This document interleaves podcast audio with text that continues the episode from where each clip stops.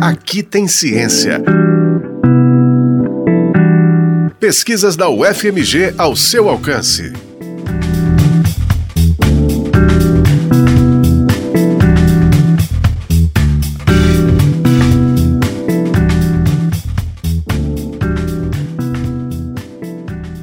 Interrompemos nossa programação para transmitir o horário eleitoral gratuito obrigatório de propaganda eleitoral sob responsabilidade dos partidos políticos. Quando começa a propaganda eleitoral gratuita, você costuma reparar em quê? No discurso do candidato? Nas caras e bocas que ele faz? E no cenário, você tem o hábito de prestar atenção? Uma pesquisa desenvolvida no programa de pós-graduação em neurociências da UFMG comprova que os componentes visuais, como cenário, utilizados nos vídeos de propaganda política, influenciam na intensidade da sua resposta emocional ao conteúdo exibido, provocando sentimentos como alegria, raiva e medo. Para chegar a essa conclusão, o pesquisador e técnico administrativo do Instituto de Ciências Biológicas, Carlos Magno Machado Dias, conta que fez um experimento em laboratório.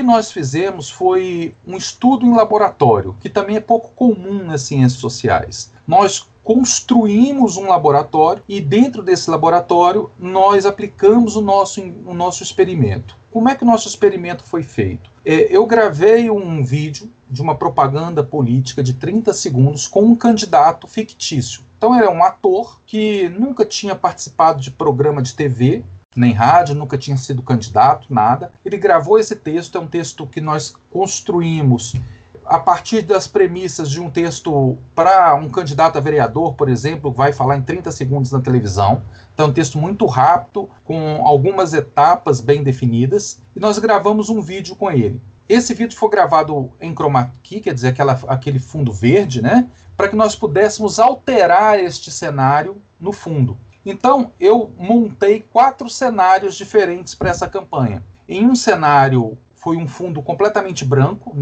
Outro cenário, eu coloquei o candidato com uma biblioteca, um estante de livros atrás, simulando uma biblioteca.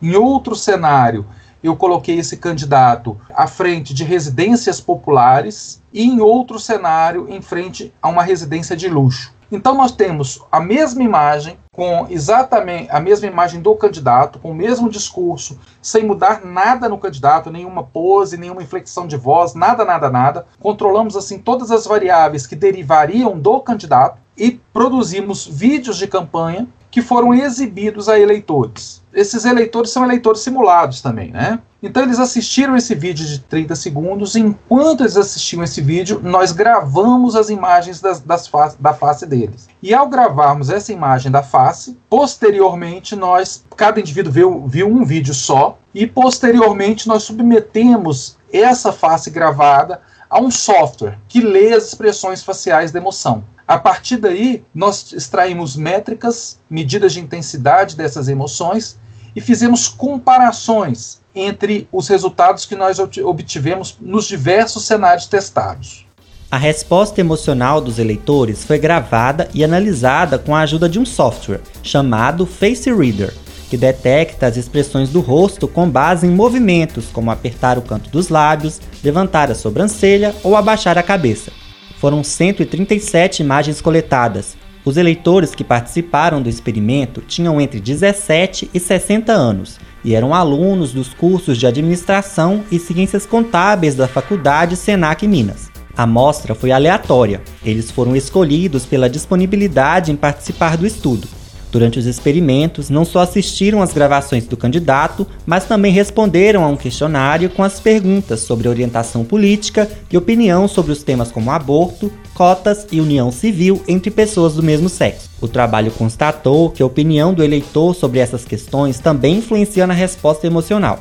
Primeiro, a gente conseguiu corroborar a nossa hipótese principal. É de que onde o cenário em que o candidato apresenta a sua pesquisa, ele altera a resposta emocional que o eleitor tem daquela propaganda. Então, o candidato que se apresenta, por exemplo, numa biblioteca, ele vai produzir uma resposta emocional distinta de um outro candidato que se apresentou, por exemplo, no vídeo com o cenário de casas populares. Outra coisa que nós percebemos é o seguinte, que esse cenário também interfere de forma diferente quando nós olhamos para eleitores com características diferentes. Como assim? Um eleitor que é, por exemplo, a favor do aborto, ele reage ao vídeo com um cenário, por exemplo, de biblioteca, diferente do eleitor que é contra o aborto e assistiu o mesmo vídeo. Então, o que nós também sabemos é que os elementos socioculturais desses indivíduos ou o sistema de crenças dele também responde emocionalmente diferente a esses cenários da propaganda política.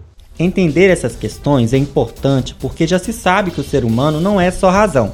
Todos nós temos emoções que são inatas, ou seja, que se manifestam desde o nosso nascimento pelo nosso sistema nervoso central autônomo e sobre as quais nós não temos controle, mas que transparecem, por exemplo, nas expressões do nosso rosto.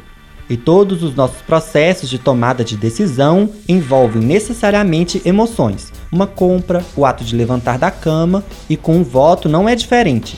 Uma das inovações do trabalho é justamente fazer essa abordagem do tema pelo olhar da neurociência, como explica Carlos Magno. Nós temos dentro da neurociência uma série de interseções disciplinares, quer dizer, tudo que diz respeito ao comportamento humano pode ser estudado a partir de uma base biológica, para a gente tentar entender como que nós processamos as informações do ambiente e como que esse processamento de informações interfere nas decisões que nós tomamos para cada evento social das qual nós temos participado. Então, esse é um campo que tem crescido muito no mundo inteiro, estudar o comportamento social a partir de indicadores biológicos. Tá? Isso complementa, ele não substitui o que as ciências sociais já produz com seus métodos, mas ele vai ao encontro para tentar compreender de uma forma mais abrangente todos os fenômenos sociais que nós, seres humanos, estamos inseridos.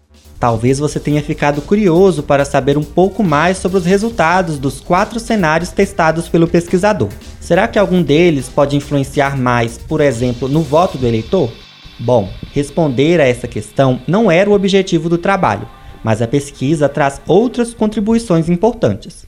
Uma pesquisa que ela tem importância acadêmica, no sentido de que ela avalia mais um elemento que interfere no conjunto das escolhas políticas. Ela também é importante do aspecto de se fazer uma discussão a respeito do tanto que se deve regulamentar uma propaganda eleitoral, né? Eu posso permitir que esse candidato vá para campo, não posso, ele pode gravar imagens abertas, não pode. Isso tudo nós já sabemos que isso interfere de acordo com com o perfil do eleitor. Então, se você tem um, um segmento de eleitorado de um determinado candidato e determina uma regra e que o eleitorado dele ou o conjunto do eleitorado específico percebe mal algum dos elementos dessa regra, você pode estar influenciando no aspecto eleitoral. Então, isso deve nortear também as discussões de cunho legislativo. A tese Elementos Visuais na Propaganda Política, um estudo da resposta emocional de eleitores em diferentes cenários nos vídeos de campanha eleitoral, foi orientada pelos professores Carlos Alberto Gonçalves e Ângela Maria Ribeiro.